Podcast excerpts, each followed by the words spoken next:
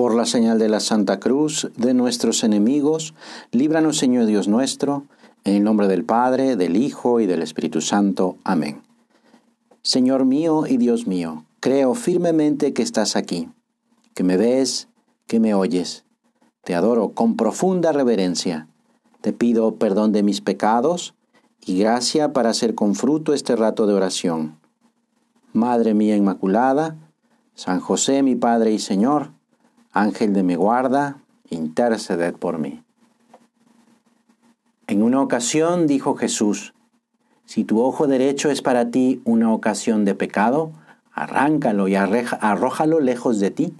Es preferible que se pierda un solo de tus miembros y no todo tu cuerpo sea arrojado al fuego eterno. Los ojos son la ventana del alma. No dice el Señor que le ocasiones algún daño a tu cuerpo, sino más bien que utilices bien tus ojos para cuidar qué estás mirando. ¿Cuántos cuidados estamos viviendo ahora para no contagiarnos?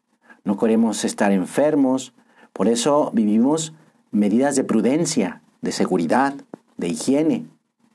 Pues así como el cuerpo necesita que lo cuidemos, también nuestra alma necesita que la cuidemos. ¿Qué dejas entrar en tu corazón? Imágenes que te hacen daño, que oscurecen, que provocan miedo, inquietud, que te separan de Dios, porque todo lo que vemos queda guardado en la memoria, en el corazón, y no todo lo que entra es luz, buenos sentimientos. Ahora no nos arriesgamos a ir por la vida sin tapabocas o sin lavarnos las manos o sin guardar una sana distancia. Nosotros queremos mirar con ojos limpios, animados por la predicación de Jesús nuestro Señor, que dice, bienaventurados los que tienen un corazón puro, porque ellos verán a Dios. Mira, el corazón es el centro de los sentimientos, de los pensamientos y de las intenciones de toda la persona. Si en la Biblia se nos enseña que Dios no mira las apariencias sino al corazón, también podríamos decir que es desde nuestro corazón desde donde podemos ver a Dios. Esto es así porque nuestro corazón concentra al ser humano en su totalidad, unidad de cuerpo y alma, su capacidad de amar y de ser amado. Sí, nuestros corazones pueden apegarse a tesoros verdaderos o falsos, en los que pueden encontrar auténtico reposo o adormecerse, haciéndose perezosos e insensibles. El bien más precioso que podemos tener en la vida es nuestra relación con Dios. ¿Lo crees así de verdad? ¿Somos conscientes del valor grandísimo que tenemos a los ojos de Dios? ¿Sabemos que Jesús nos valora y nos ama incondicionalmente? Cuando esta verdad desaparece de nuestro corazón, el ser humano se convierte en un misterio de oscuridad porque precisamente lo que da sentido a nuestra vida es sabernos amados incondicionalmente por Dios. ¿Recuerdas el diálogo de Jesús con el joven rico? El evangelista San Marcos dice que Jesús lo miró con cariño y después lo invitó a seguirle para encontrar el verdadero tesoro. Jesús mismo es nuestro tesoro que nos pide a cada uno habitar en nuestro corazón en el corazón de todo hombre y toda mujer resuena continuamente esa invitación del Señor. Busca mi rostro, búscame. Al mismo tiempo, tenemos que confrontarnos siempre con nuestra pobre condición de pecadores. Pero no tengamos miedo, ¿eh? ni nos desanimemos. En la Biblia y en la historia de cada uno de nosotros vemos que Dios siempre da el primer paso. Él es quien nos purifica para que seamos dignos de estar en su presencia. El Señor quiere encontrarse con nosotros, quiere dejarnos ver su rostro. Por eso, vivir la pureza es una lucha positiva, porque esta virtud es posible vivirla, ¿eh?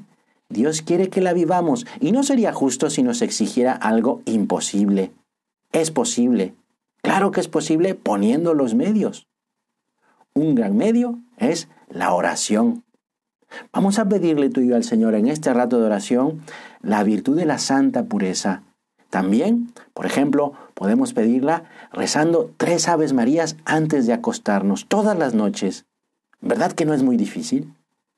También procurar tener una conciencia bien formada, delicada, sin ningún tipo de escrúpulos.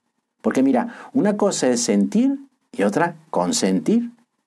El consentimiento supone la advertencia de la maldad de nuestros actos, miradas, imaginaciones, deseos impuros y la voluntad de querer libremente admitir eso.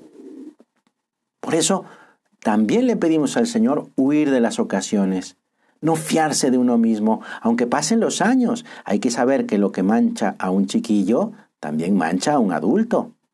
Además, hay que procurar no estar nunca ocioso, pues los momentos de ociosidad, cuando nos dejamos llevar por la pereza, son aprovechados por el demonio para tentarnos, enviando malos pensamientos, malos deseos. Esto no quiere decir que siempre se tenga que estar estudiando o trabajando, sino que se debe emplear el tiempo de descanso con deporte o oyendo música o leyendo algún libro entretenido o paseando con los amigos o, o ayudando en las tareas de la casa. Mi consejo es tener una afición como pasatiempo. Pintar, dibujar, escuchar música o hacer música tener algún tipo, por ejemplo, de colecciones, hacer cosas de mecánica, experimentos, escribir, fotografía. Y así, con este pasatiempo se desarrollarán las cualidades que cada uno posee y tiene, y se estará siempre ocupado. Vamos a terminar con otro consejo. Ahora es de San José María. Permíteme un consejo, dice, para que lo pongas en práctica a diario. Cuando el corazón te haga notar sus bajas tendencias, reza despacio a la Virgen Inmaculada. Mírame con compasión. No me dejes, Madre mía. Y esto, aconséjalo a otros. Te doy gracias, Dios mío, por los buenos propósitos, afectos e inspiraciones que me has comunicado en esta meditación. Te pido ayuda para ponerlos por obra. Madre mía Inmaculada, San José mi Padre y Señor, Ángel de mi guarda, interceded por mí.